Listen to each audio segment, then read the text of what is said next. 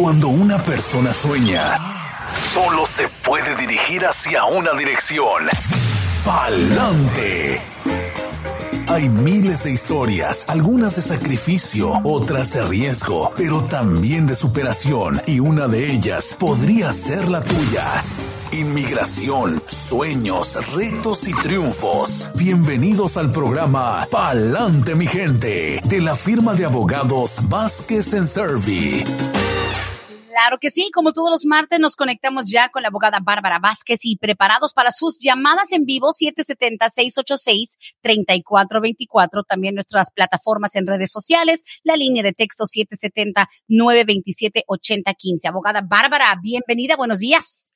Muy buenos días a todos aquí en nuestra programación de Palante Mi Gente. Con ustedes hoy día, como siempre, es un placer para mí estar compartiendo esta hora de Palante Mi Gente, hablando sobre temas de inmigración y contestando sus preguntas. Hoy vamos a estar hablando sobre las demoras en los tiempos de procesamiento por USCIS y como siempre antes de entrar a la programación con la información, le vamos a recordar que la información que reciben por este medio es de carácter general y no sustituye una consulta formal con un abogado que se especialice en la materia de inmigración. Bueno, recién la Asociación Americana de Abogados de Inmigración, EILA, nos ha proporcionado un aviso donde explica las razones por las cuales los casos de inmigración están tomando tanto tiempo para ser decididos. Él explica en el aviso que los tiempos de procesamiento de USCIS permanecen en nivel de crisis y eso es al nivel nacional. Los casos afectados por los atrasos o las largas esperas son realmente todos los solicitantes de peticiones familiares, naturalización, permisos de viaje, permisos de trabajo, entre otros, están afectados por los tiempos de procesamiento dado a los atrasos del gobierno. Ella reporta que desde el fin del año fiscal 2017 al 2019, los tiempos de procesamiento para todo tipo de solicitudes y peticiones subieron más de 37%. Sin embargo, la agencia recibió un 10% menos casos desde el fin del año fiscal 2017 al 2019. Y la pandemia del COVID-19 no ha ayudado a la situación, es más, ha causado, como nos imaginamos, que los tiempos de procesamientos sigan en aumento. Como ejemplo, ELA nos comunica que para solicitudes de extensión o de cambio de estatus, los tiempos de procesamiento de espera subieron de 2.8 meses a 9.8 meses, lo cual es un incremento de 250%. Peticiones familiares, la espera para una decisión subió de 7.9 meses a 13.2 meses, lo cual es un incremento de 67%. Y los tiempos de procesamiento para solicitudes de naturalización, o sea, la ciudadanía estadounidense, subió de 7.9 meses a 11.6 meses, lo cual marca un incremento de 47%. Y algunos de los factores que han ocasionado aumentos en los tiempos de procesamiento para solicitudes pendientes con USCIS son, por ejemplo, los procesos ineficientes que fueron implementados por la administración previa, falta de personal, cambios en políticas por la pandemia del COVID-19, el cierre de oficinas para la toma de las huellas dactilares entre lo que fue marzo y julio del 2020, entre otros factores que puedan existir también. Con respecto a qué puede hacer la persona o el solicitante, él aconseja que personas quienes son representados por abogados siempre mantengan lo que es el abogado informado de cualquier cambio de dirección o información de contacto, que colaboren con el abogado para entregar su solicitud lo más temprano posible y permitido bajo la ley o las regulaciones federales. Tomar en cuenta que usted también tendrá demoras en recibir respuestas de USCIS sobre la solicitud y que algunas veces no hay más recursos que esperar hasta que el gobierno tome una decisión o una acción sobre la solicitud. Si su caso está fuera de los tiempos de procesamiento indicado por USCIS en línea, tal vez se pueda solicitar intervención por la oficina de su congresista o se pueda entablar una demanda contra USCIS para que la agencia tome una decisión sobre la solicitud. Este anuncio lo vamos a publicar en nuestra página de Facebook, el anuncio que nos proporcionó Eila, para que nuestros seguidores y nuestros radioescuchan puedan mantenerse informados de lo que está sucediendo en la actualidad y las razones por las cuales estamos viendo largos tiempos de procesamiento. Y pues podríamos decir que ya no es tanto abogada Bárbara que, ay, que el 2020, el COVID y todo eso. Es desde años antes, simplemente por, como dice usted, procesos de pronto ineficientes, un taponamiento, digamos, una sobrecarga de solicitudes. Ya no es el COVID, ¿no? El COVID tiene que ver porque, o sea, todavía el gobierno está trabajando los atrasos que ocasionó el COVID-19, pero sí, esto viene como acumulándose por otros factores y entonces entra el COVID. So, si estamos viendo que desde el fin del año fiscal 2017 al 2019 ya el gobierno o la agencia estaba viendo atrasos en los tiempos de procesamiento que a lo mejor iban incrementando poco a poco. Yo creo que la llegada de la pandemia del COVID-19 básicamente empeoró la situación y es algo que se ha venido acumulando y acumulando y ahora básicamente estamos a nivel crisis. Esta administración está tratando de implementar algunos cambios en las políticas previas de la administración Trump. Por ejemplo, la administración Trump implementó una política que los casos tenían que tener doble revisión y eso atrasó las adjudicaciones. So, estamos también lidiando con ese factor, tratando de deshacer esas políticas y hacer que las cosas o las adjudicaciones se muevan más rápidamente, pero de todas maneras los estragos están y las personas están siendo afectadas. Y lo peor de todo, abogada, es que a ustedes como los profesionales que representan a estas personas pensarán los clientes, y como muchos lo hacen, es que mi abogado no me dice nada, no me escriben, no me mandan un texto, no me avisan, no me dan un update. Es que de por sí hay procesos con un largo periodo de silencio y entonces encima de eso la gente se empieza a desesperar y piensan que ustedes o abandonaron el caso o simplemente no les quieren dar una actualización.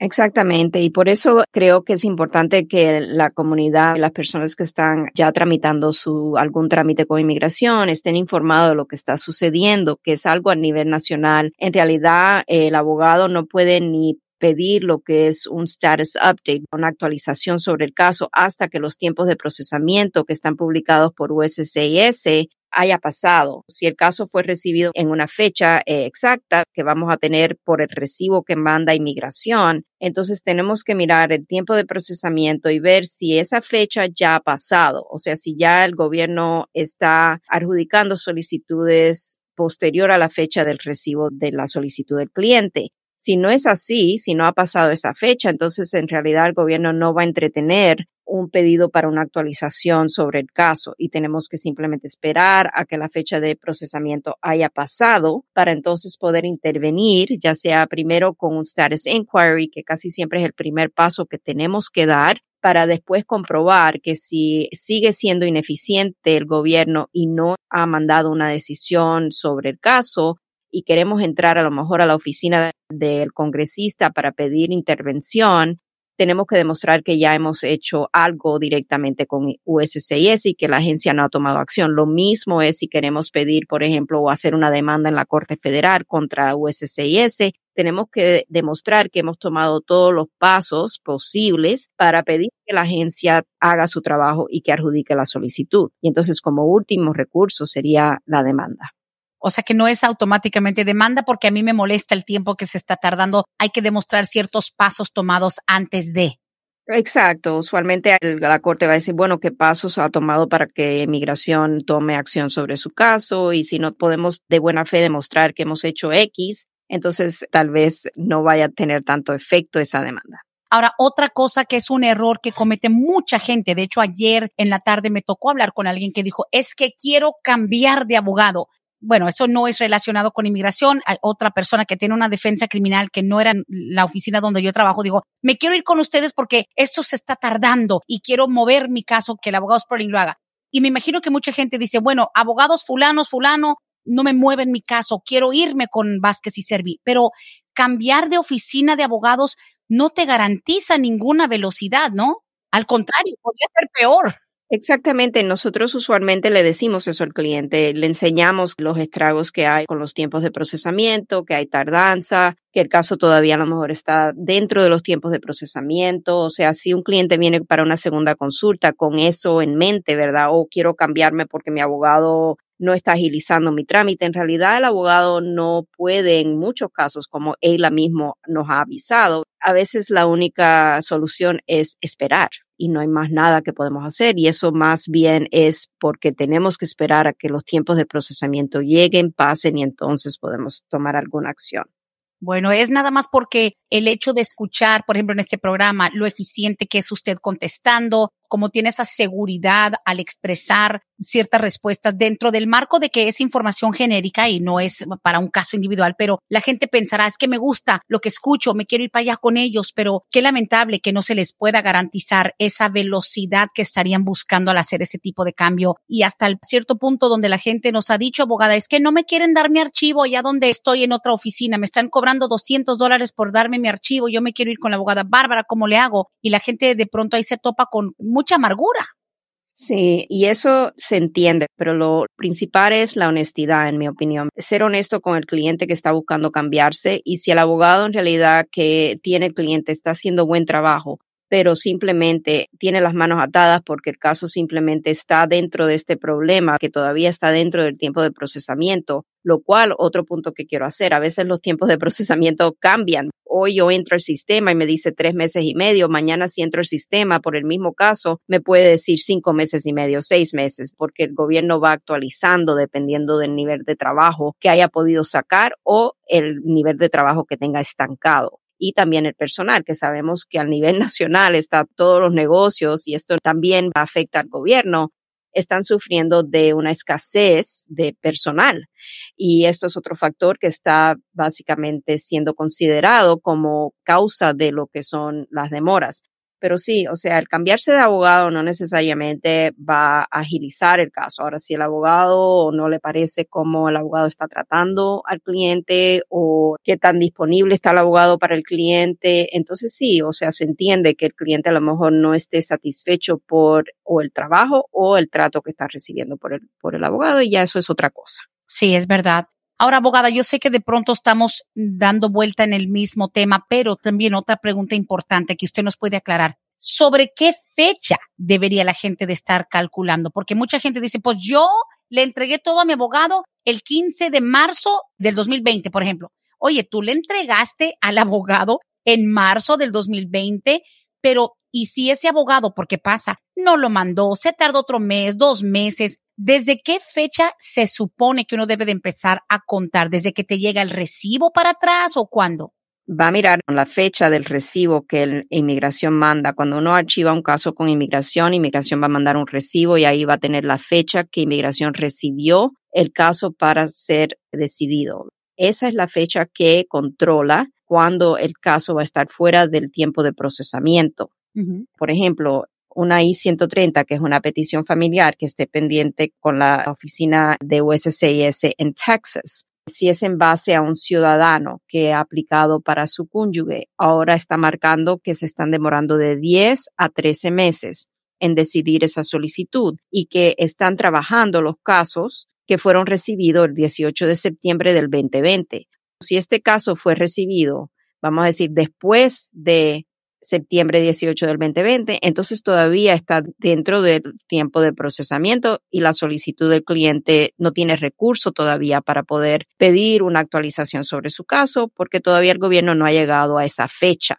Siempre tenemos que guiarnos por el recibo, la fecha que fue recibida y entonces entrar al sistema de USCIS, tiempos de procesamiento y mirar con el número o el tipo de solicitud, dónde está pendiente la solicitud, que también todo eso viene en el recibo y ver, ok, van a esta fecha, todavía están dentro del tiempo de procesamiento, tengo que seguir esperando. Oh, ok. Digo, para no basarse en, la fecha en la que tú le diste algo a tu abogado. Y para cerrar este eh, tema en particular, porque obviamente es la base con la que se comenzó el programa de hoy. Cuando una persona dice, ok, la fecha es siempre el cliente le entrega el paquete a su abogado y el abogado lo manda o los clientes mandan directamente por correo sus propios papeles. ¿Qué se supone que es lo correcto? Bueno, nosotros jamás vamos a trabajar un caso donde le vamos a dar el paquete al cliente para que el cliente se responsabilice para enviar ese paquete al gobierno. Y cuando digo jamás es cuando estamos nosotros representando al cliente, donde entramos nuestra notificación de representación, o sea, todos los envíos para el gobierno donde nosotros estamos representando al cliente van directamente enviados de nuestra oficina. Y así nosotros mantenemos el control del envío. Si algo sucede con el envío, el envío es regresado a nuestra oficina para nosotros inmediatamente actuar. Si hay algo de, por ejemplo, que inmigración reciba el paquete y no reciba, vamos a decir, el dinero que debe de recibir de tarifas de inmigración. A lo mejor faltó algo. Nosotros nos responsabilizamos e inmediatamente corregimos la situación y volvemos a enviar el paquete. Eso corre de parte de la oficina del abogado. Es como trabajamos nosotros. Yo no puedo decirle cómo trabaja X abogado. A lo mejor en otra oficina donde va el cliente, el abogado prepara todo y le deja el encargo al cliente de enviar los documentos. En mi opinión, eso es un error, simplemente porque no hay la responsabilidad desde el comienzo del caso al final, que el gobierno reciba esa solicitud y creo que es muy importante que sea la oficina del abogado quien envíe. Sí, porque yo conozco personas que le han dado el paquete. Mira, tenga el paquete, vaya y notarice este papel, compre un money orden de 559 dólares, póngalo en el sobre tal y, y mándelo. O sea, sí se me hace demasiada demasiado riesgo confiar algo tan delicado a alguien que pues en su ignorancia, porque no son profesionales, tenga que hacer todo eso con sus propias manos. Sí, eso yo creo que es demasiado. Hay situaciones que son muy comunes, por ejemplo, cuando un caso de inmigración donde el cliente tiene que salir del país, ya tiene su cita para la entrevista, vamos a decir, en Ciudad Juárez. Ese cliente, por lo menos en nuestra oficina, va a recibir un paquete de nosotros, pero son documentos que ya o previamente el gobierno ha recibido y solamente ahora estamos explicando los originales que deben de ir dentro del paquete porque el gobierno ha recibido a lo mejor copias. Le estamos proporcionando documentos adicionales que a lo mejor le van a pedir en la entrevista o actualizados, tal vez solicitudes actualizadas. Y obviamente ese paquete la persona sí lo va a recibir personalmente, pero no es para ser enviado, es para llevarlo consigo a la entrevista, por si acaso ahí le piden alguno de los documentos que nosotros hemos incluido como preparación para el cliente y para evitar que el caso se demore o que el cliente a lo mejor no cuente con uno de los documentos que le van a pedir.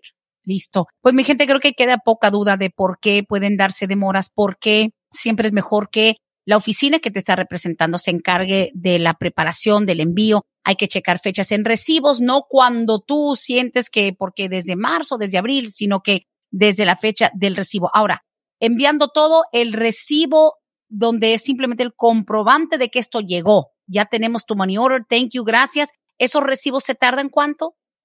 Ahí eso depende nuevamente de USCIS. A veces los recibos también tienen atrasos en llegar. Oh y lo único que podemos hacer es hacerle un tracking. Y por eso otra razón por la cual es importante que yo creo el abogado envíe el paquete porque se puede siempre comprobar que el gobierno ha recibido el paquete. Se le hace un tracking al pedido el money order, a veces no recibimos un recibo, el recibo se puede extraviar.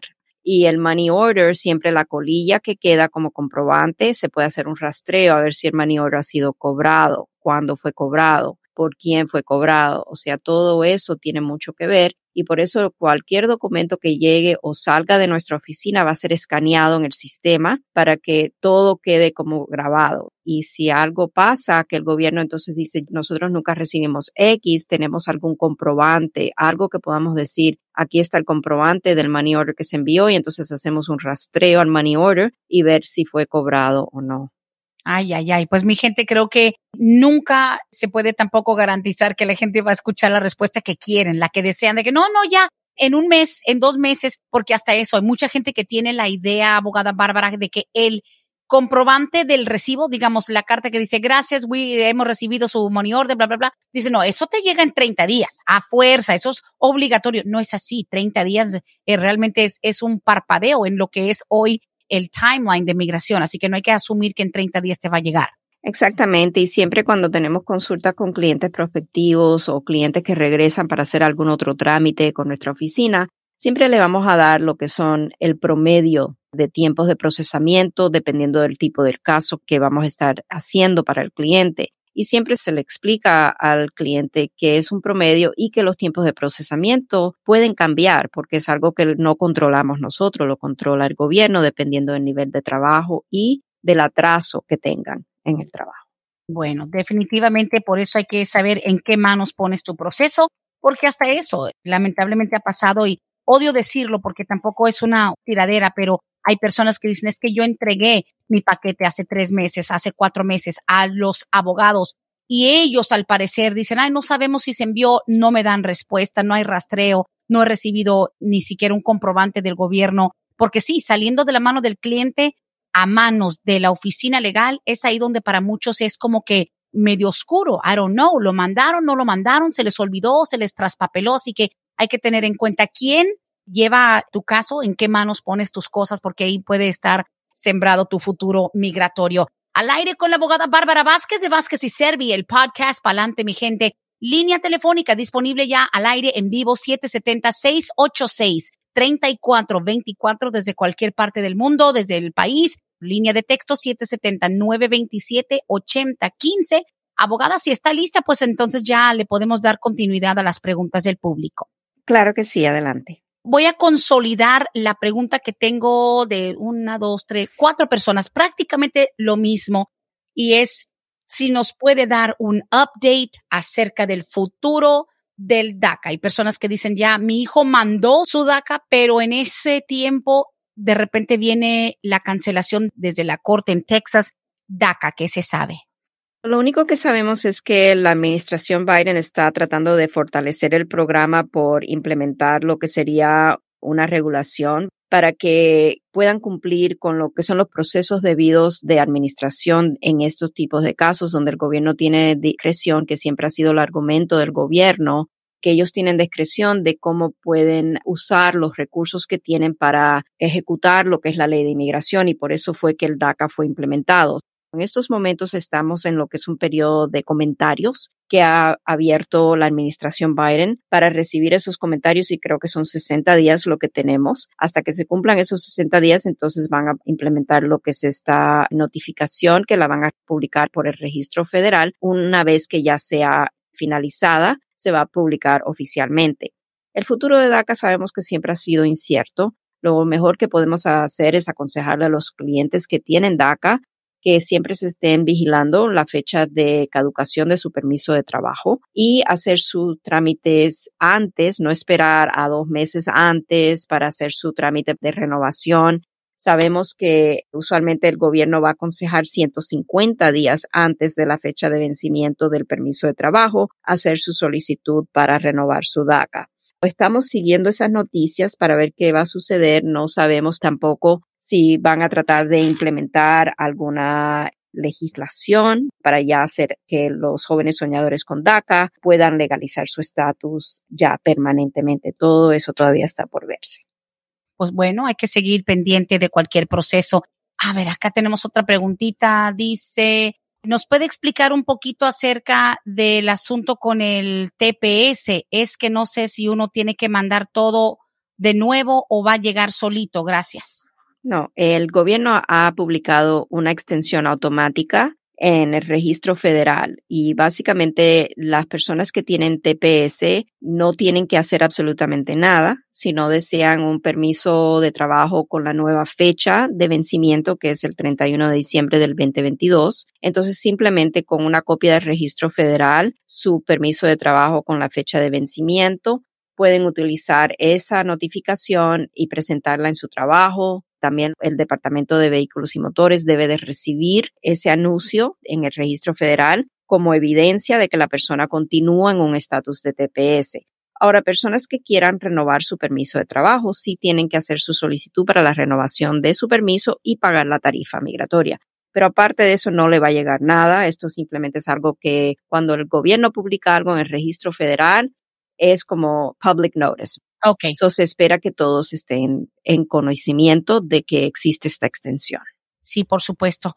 Y muchas gracias por las preguntas. Seguimos aquí. Miguel nos dice, ¿el abogado nos puede explicar si es que es en serio que van a restaurar ahora de nuevo las deportaciones? No sé si es necesariamente alguien que tiene salida voluntaria o deportación o solamente criminales. Han estado hablando de esto en Telemundo. No sé.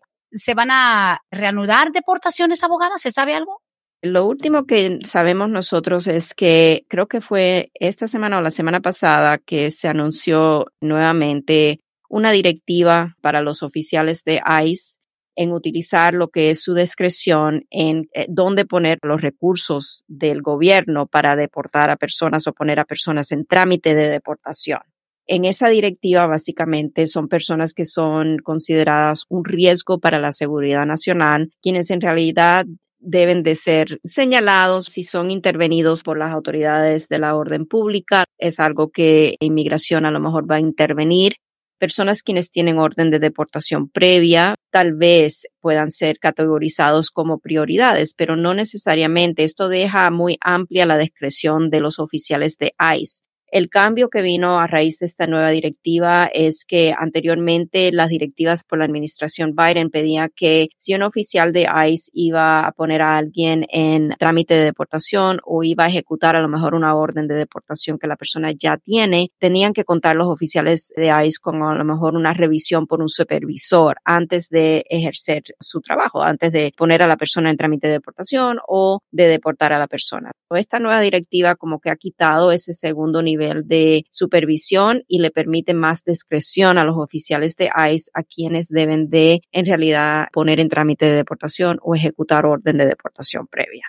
Wow. Ok, listo. Pues aquí aclarando tus dudas al aire la abogada Bárbara Vázquez. También el número telefónico de las oficinas de Vázquez y Servi. 678-303-0018. Siguiente pregunta dice, buenos días, yo entré a la edad de 16 años desde Guatemala. Hoy ya voy a cumplir 21, tengo un hijo de seis meses. ¿Hay alguna forma que yo arregle? Solo fui a dos de mis citas y ya dejé de reportarme. Simplemente por el niño, quien nació aquí en Estados Unidos, no podemos hacer un trámite inmediatamente. La ley de inmigración exige que ese niño tenga 21 años cumplidos para poder pedir a un padre. En este caso, si la persona tuvo que comparecer ante el juez de inmigración y no compareció, entonces seguramente existe lo que es una orden de deportación en ausencia. Eh, en realidad tendríamos que ver si hay alguna otra posibilidad para legalizar el estatus, si la persona a lo mejor fue víctima de un crimen de violencia aquí en Estados Unidos, entonces tal vez no obstante la orden de deportación que pueda existir en este caso, podríamos avanzar a pedir una certificación, si es otorgada entonces el estatus U, ver si hay algún problema en el debido proceso, si la persona quiere a lo mejor presentarse nuevamente a corte o tiene intención de proceder con su trámite en la corte de inmigración, tendríamos que ver primeramente si tiene algún alivio contra la deportación y segundo si es factible hacer una moción para la reapertura del caso. Sí, pues sí, lo malo es que a lo mejor la idea es de que pues entre menor de edad, o sea, no me, no me van a deportar, no me van a venir a buscar, tal vez no la busquen por eso, pero ella dejó de asistir a las audiencias y pues ahí ya cambia un poco la situación, a diferencia de un juvenile entry, una entrada siendo menor y que siga cumpliendo, ¿no? O sea, cambia todo cuando dejas de ir. Exacto, o sea, se dificulta más la situación, se dificulta y a veces es algo que le aconsejamos no tocar porque al querer hacer una moción para la reapertura del caso, tenemos que primeramente tener algún beneficio al cual la persona se pueda acoger. No simplemente vamos a pedir reabrir el caso sin que la persona pueda a lo mejor aplicar a un beneficio migratorio. Y si existe esa posibilidad de aplicar al beneficio migratorio una vez que el caso sea reabierto, ¿qué tan fuerte es? Porque si es un caso débil, tampoco a lo mejor vale la pena. Ah, es cierto. Siguiente pregunta, dice Carla, dice, buenos días, a mí la residencia se me vence a finales de noviembre. Yo mandé todo para renovar en julio. ¿Qué probabilidad hay que yo pueda viajar? He leído que se puede viajar con ciertas excepciones con una residencia vencida. ¿Es cierto o no? Gracias, abogada.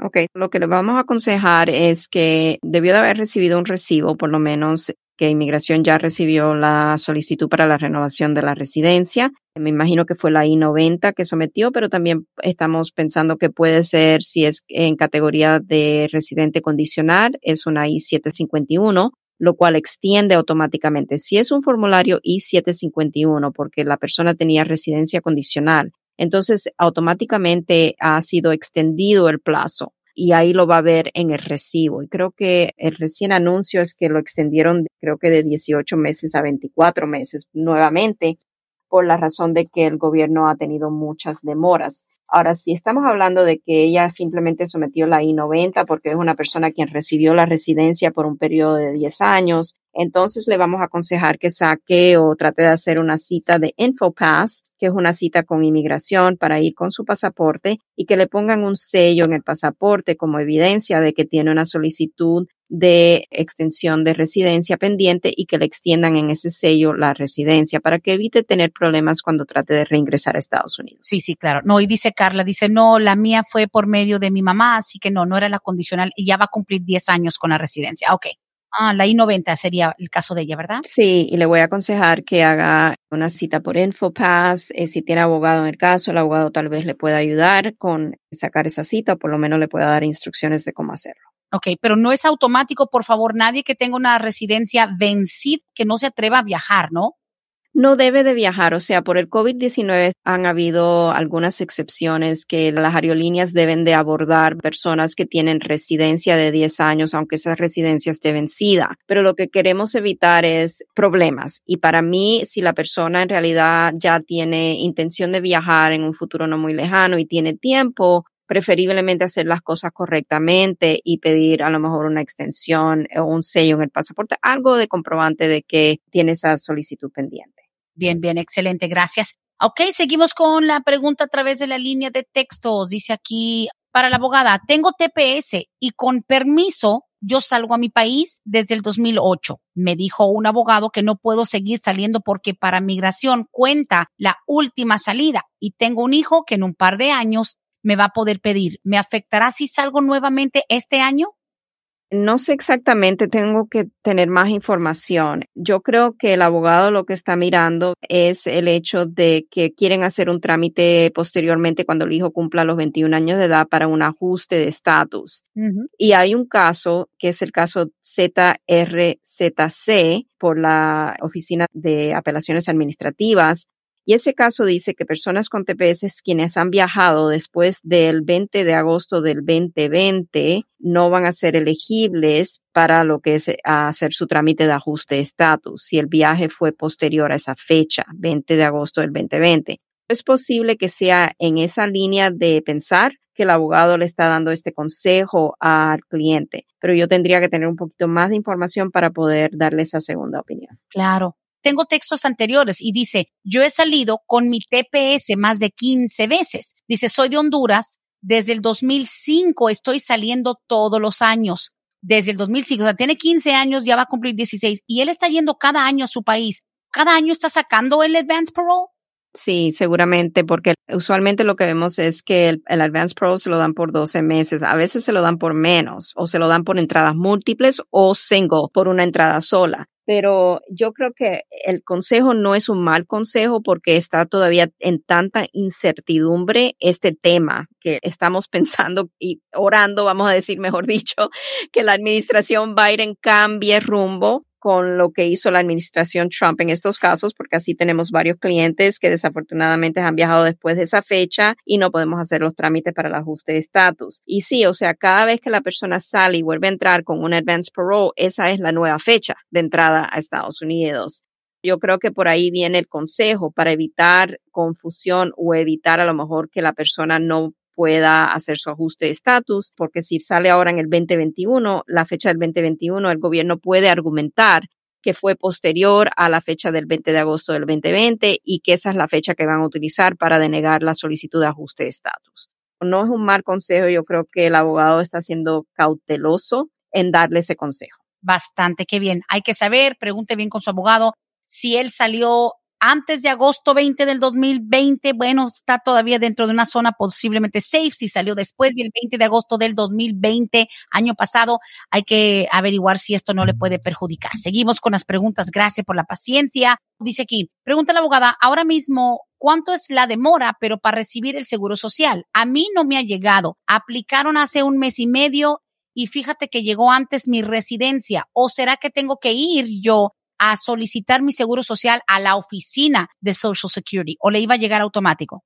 Depende, porque han cambiado los formularios, pero yo creo que los formularios cambiaron recién y los formularios que tenemos ahora sí eh, es para que la persona pueda recibir directamente eh, cuando ya el gobierno ajuste el estatus, vamos a decir, si es un trámite de ajuste de estatus a la residencia. Entonces la persona va a recibir lo que es el Social Security automáticamente una vez que USCIS apruebe la solicitud. También en casos donde la persona a lo mejor es elegible al permiso de trabajo, Social Security Administration puede también mandarle directamente bajo la nueva política y los nuevos formularios ese permiso de trabajo. No sé exactamente cuál formulario o con qué fecha de edición tiene el formulario que fue enviado en ese caso, pero si está viendo que hay demoras en que reciba su tarjeta de Social Security, la persona siempre puede ir personalmente a la oficina de Social Security y a veces es lo que recomendamos para ver si puede a lo mejor tener suerte y recibirlo más rápidamente de esa manera y obviamente siendo claros para que no, yo creo que muchos tienen miedo de que, bueno, si lo estoy esperando en el correo y yo me adelanto y voy a la oficina físicamente, no quisiera que me lleguen dos seguros social, porque eso sí sería un problema. A veces lo que sucede es que sí, la persona va a tener dos, pero no dos con diferentes números. Por ejemplo, cuando una persona recibe un permiso de trabajo porque tiene a lo mejor una petición para la residencia que está pendiente, ese permiso de trabajo va a ser recibido con una limitación que va a decir que solamente es válido con permiso de trabajo de USCIS. Después que la persona ajuste estatus, la persona debe de recibir uno nuevo sin la limitación. O en realidad va a tener dos, pero no son dos con dos diferentes números. Es el mismo número, uno limitado y el otro no limitado. Excelente, ahí está. Muy bien, dice aquí, buenos días, tengo dos preguntas para la abogada. Mi hijo, mi nieta y la madre de mi nieta entraron al país hace un mes. Migración le dio una forma I-385. Dice que tiene que tener una cita antes de 60 días.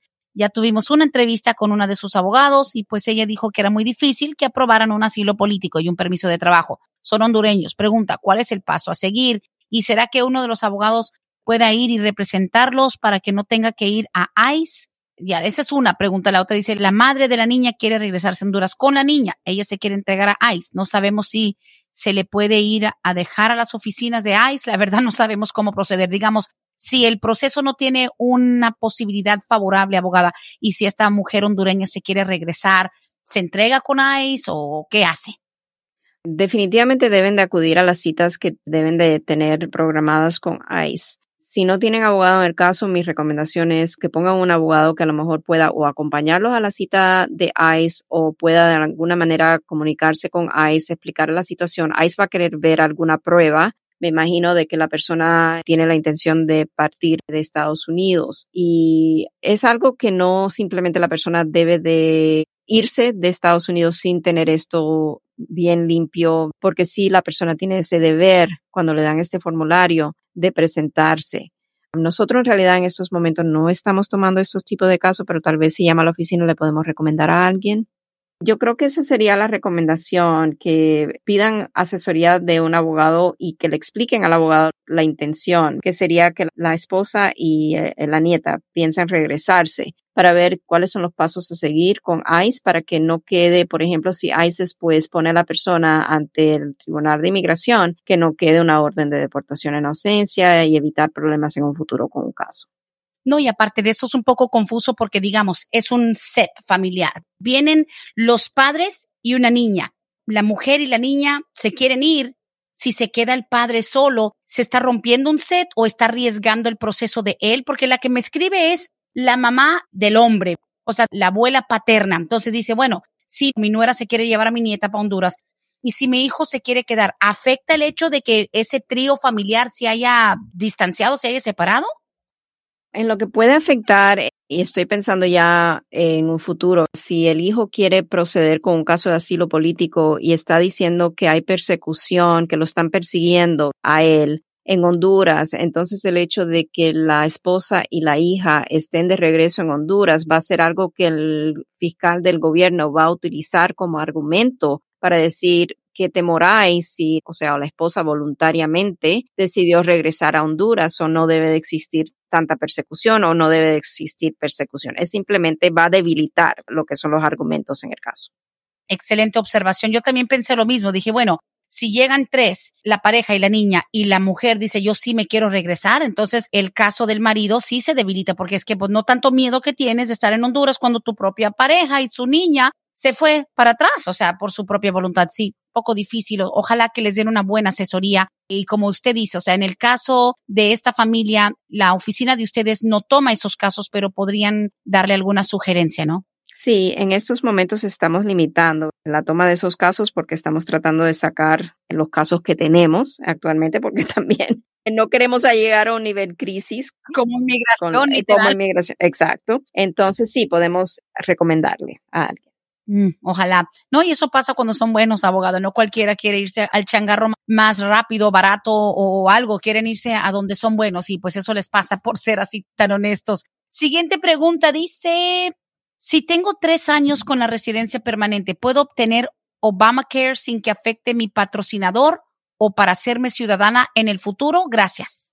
Tengo que ver, esta pregunta no es algo común para mí y estamos hablando de beneficios públicos y no sé si el Obamacare, yo creo que no, yo creo que el Obamacare no cae dentro de lo que es considerado public benefits, específicamente dado al revés que dio la administración Biden cuando nos fuimos de lo que es las restricciones o la larga lista de lo que el gobierno de Trump consideraba como beneficios públicos pero me gustaría tener una oportunidad de mirar o indagar un poquito más para estar segura porque no es algo común. Yo creo que no afecta, pero no quiero dar un rotundo no. Pues bueno, estaremos pendientes de esa respuesta. A ver, aquí siguiente pregunta. Nada más es un follow-up donde nos preguntaban acerca de lo del seguro social y dice, es que es un ajuste de estatus. O sea, están, están esperando como que ese paquete por un ajuste de estatus. Y era lo mismo de que nos estaban haciendo la pregunta acerca de la llegada del seguro social. Si ya la persona tiene permiso de trabajo porque está pendiente su solicitud para ajuste de estatus, entonces le debe de llegar el Social Security, pero nuevamente la respuesta tiene que ser depende del formulario porque ha, ha habido un cambio en política. Ahora el gobierno USCIS está trabajando con la administración de Social Security para que si el Social Security automáticamente, en siendo aprobado un permiso o una residencia, le envíe a la persona el Social Security number. Si acaso yo le diría a la persona que mejor averigüe con el abogado si fue incluido ese pedido, qué edición del formulario, porque las ediciones de los formularios cambian a medida que las políticas de inmigración vayan cambiando y eso fue lo que ha sucedido. Y la otra opción es que se dirija directamente a la oficina del Social Security con evidencia de que tiene su solicitud de ajuste de estatus pendiente, que es la I-485, y también el permiso de trabajo. Muy bien, listo, dándole un poquito de seguimiento. Próxima pregunta dice, abogada, mi hija solo puso las huellas para el DACA el 28 de mayo. ¿Será que a ella ya no le va a llegar nada? Puso las huellas para el DACA el 28 de mayo y es para renovación o para caso inicial. Buena pregunta. No le dice renovación o nuevo. Bueno, a ver qué nos contesta. Disculpe. Tenemos otra pregunta. Dice por acá, ¿en qué parte del proceso puede uno agregar a un bebé recién nacido mi hijo fue pedido por su hermano ciudadano, pero ahora mi hijo tiene un niño nacido aquí. Es un hermano ciudadano que pidió a un hermano indocumentado. El hermano indocumentado ahora tiene un bebé nacido aquí en Estados Unidos. Hay que hacer algún cambio porque el niño que nació aquí no necesita estatus, pero no sé si quiera preguntar si el hijo indocumentado necesita hacer un cambio o se hace más rápido porque tiene un bebé aquí. No, no se hace el caso más rápido por tener un hijo nacido aquí en Estados Unidos. Una vez que la persona ya pueda procesar para la residencia, en estos momentos seguramente está en lista de espera a través de la categoría familiar F4, el hermano ciudadano quien lo está pidiendo. Y una vez que ya hay una visa disponible de inmigrante, en esa solicitud que va a entregar para poder recibir la residencia es donde va a poder nombrar todos los hijos que tiene incluyendo al hijo que nació acá. Es relevante que lo mencione porque es saber en qué consiste el grupo familiar, ¿no? Correcto. Claro, sí, porque digo, no se puede agilizar y la categoría hasta el momento siempre la más tardada es un hermano ciudadano que pide a un hermano indocumentado, ¿verdad? Eso sí es lo más tardado. Correcto. Usualmente es la categoría más tardada. Wow. Ok. Por supuesto. Muy bien. Siguiente pregunta dice, la abogada nos puede explicar de nuevo si un joven que tiene DACA puede estudiar fuera de los Estados Unidos si lo están invitando una universidad en otro lugar. Mi hijo ha tenido unas invitaciones de unas universidades en España, pero siempre está el temor de que si viaja, aún siendo por estudios, tenga problemas para entrar. ¿Para eso dan ese permiso de viaje o no? Gracias. Si es para propósitos educativos, a lo mejor porque está haciendo algún curso de estudio en España, es posible pedir lo que es el permiso para viajar, pero siempre es algo a la discreción del gobierno, no necesariamente tienen que otorgarlo. Exacto. No, y eso también implicaría, pues va a estar mucho tiempo por allá. O sea, no necesariamente va a ser uno de esos advanced parole donde te dicen tienes un par de semanas o tal vez un par de meses. Tal vez implica que el joven con DACA tendría que trasladarse de manera mucho más extendida, ¿no? Para allá, para Europa. ¿Qué tiempo es eh, el tiempo que lo están invitando? ¿Para qué tiempo? No me dice. Sí, el DACA no va a ser algo que le van a dar largo uh, tiempo para poder viajar. Usualmente es un viaje que es solamente para tiempo limitado y el permiso de viaje ahí va a decir cuánto tiempo tiene la persona para volver a Estados Unidos y poder entrar con ese permiso. Ah, ok. Lo que también es bueno aclarar es que esta señora no tenga la impresión de que porque le dan un advance parole a su hijo con DACA, que le permite salir de los Estados Unidos y volver en un tiempo definido, cierto tiempo específico, no va a estar yendo y viniendo. Like you can't just come back and forth para que no crea que porque es una universidad, digamos, prestigiosa, que lo están invitando a estudiar, eso al gobierno americano es like, okay, that's cool, pudiste salir y tienes que volver en cierto tiempo, pero no vas a tener la flexibilidad de que ya ahora tengo la línea abierta para entrar y salir de los Estados Unidos a gusto y gana. No es así. Correcto, o sea, no, eso es simplemente cuando le dan el, el parole es por un tiempo limitado y usualmente es por una salida, no es por entradas múltiples. Bueno, y como quiera, dicho sea de paso, eh, felicidades, porque que una universidad en España lo esté invitando a, a, estudiar por allá, qué emoción, pero hay que tener mucho cuidado porque a veces la emoción de los estudios y de la invitación y de la beca hace que se nos nuble un poco el pensamiento y pensando que el gobierno de Estados Unidos va a estar permitiéndole la entrada y salida libre, tampoco puede encontrarse con una situación un poco amarga si no se prepara bien. Correcto. Obviamente el consejo siempre va a ser no debe de salir la persona que tiene DACA sin ese permiso avanzado porque no va a poder entrar nuevamente a Estados Unidos y siempre estar consciente si le otorgan el permiso de cuál es la fecha límite para volver a entrar con ese permiso, saber que siempre van a tener que pedir lo que es el permiso en base a ya sea razones laborales, educativas o humanitarias, no simplemente es para propósito de viajar o vacacionar, tiene que haber un propósito y la persona usualmente tiene que demostrar con alguna evidencia que tiene la necesidad de viajar. Así es. Bueno, dando el update, dice, no, es que mi hija fue que puso las huellas para un DACA nuevo el 28 de mayo, no era renovación. Las solicitudes del DACA inicial están en pausa. Todas las solicitudes que fueron recibidas y que no fueron adjudicadas antes de la fecha de la Corte de Texas, quien puso lo que es un paro a todos los trámites de DACA inicial, esas solicitudes están en pausa hasta ver qué sucede con ya sea la litigación o tal vez con algo que implemente la administración Biden. Muy bien, listo. Y cerramos esto. Dice, buenos días, yo soy cliente ahí de los abogados. Quiero saber, yo hace cuatro meses me mudé de Gainesville aquí a la zona de Roswell. Quiero saber si tengo que hacer un cambio yo o simplemente les aviso ahí a la oficina para que hagan el cambio de domicilio. Estoy esperando trámite de visa U. Sí, es muy importante comunicarse con nosotros para nosotros hacer varias cosas. Primero, actualizar la dirección y todos los puntos de contacto, la información de contacto del cliente en nuestro sistema interno.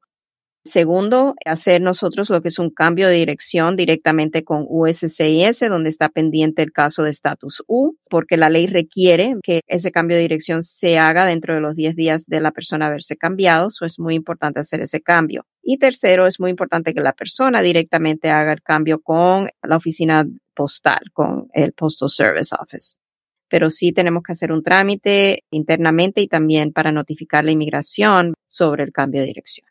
Sí, por supuesto. Muy bien. Pues, abogada, hasta aquí llegamos con las preguntas del día de hoy, pues esperando una nueva edición para seguir aclarando dudas en una forma transparente, fácil de entender y sobre todo lleno de información. Le agradezco muchísimo. De nuevo el número de la oficina de ustedes, 678-303-0018. Muchísimas gracias. De nada, un placer para mí como siempre y como siempre aquí los esperamos para el próximo segmento el próximo martes. Gracias, Brenda. Gracias, hasta luego. Hasta luego. Hasta aquí hemos llegado hoy, pero siempre vamos pa'lante, mi gente, con Vázquez en Servi. Hasta la próxima.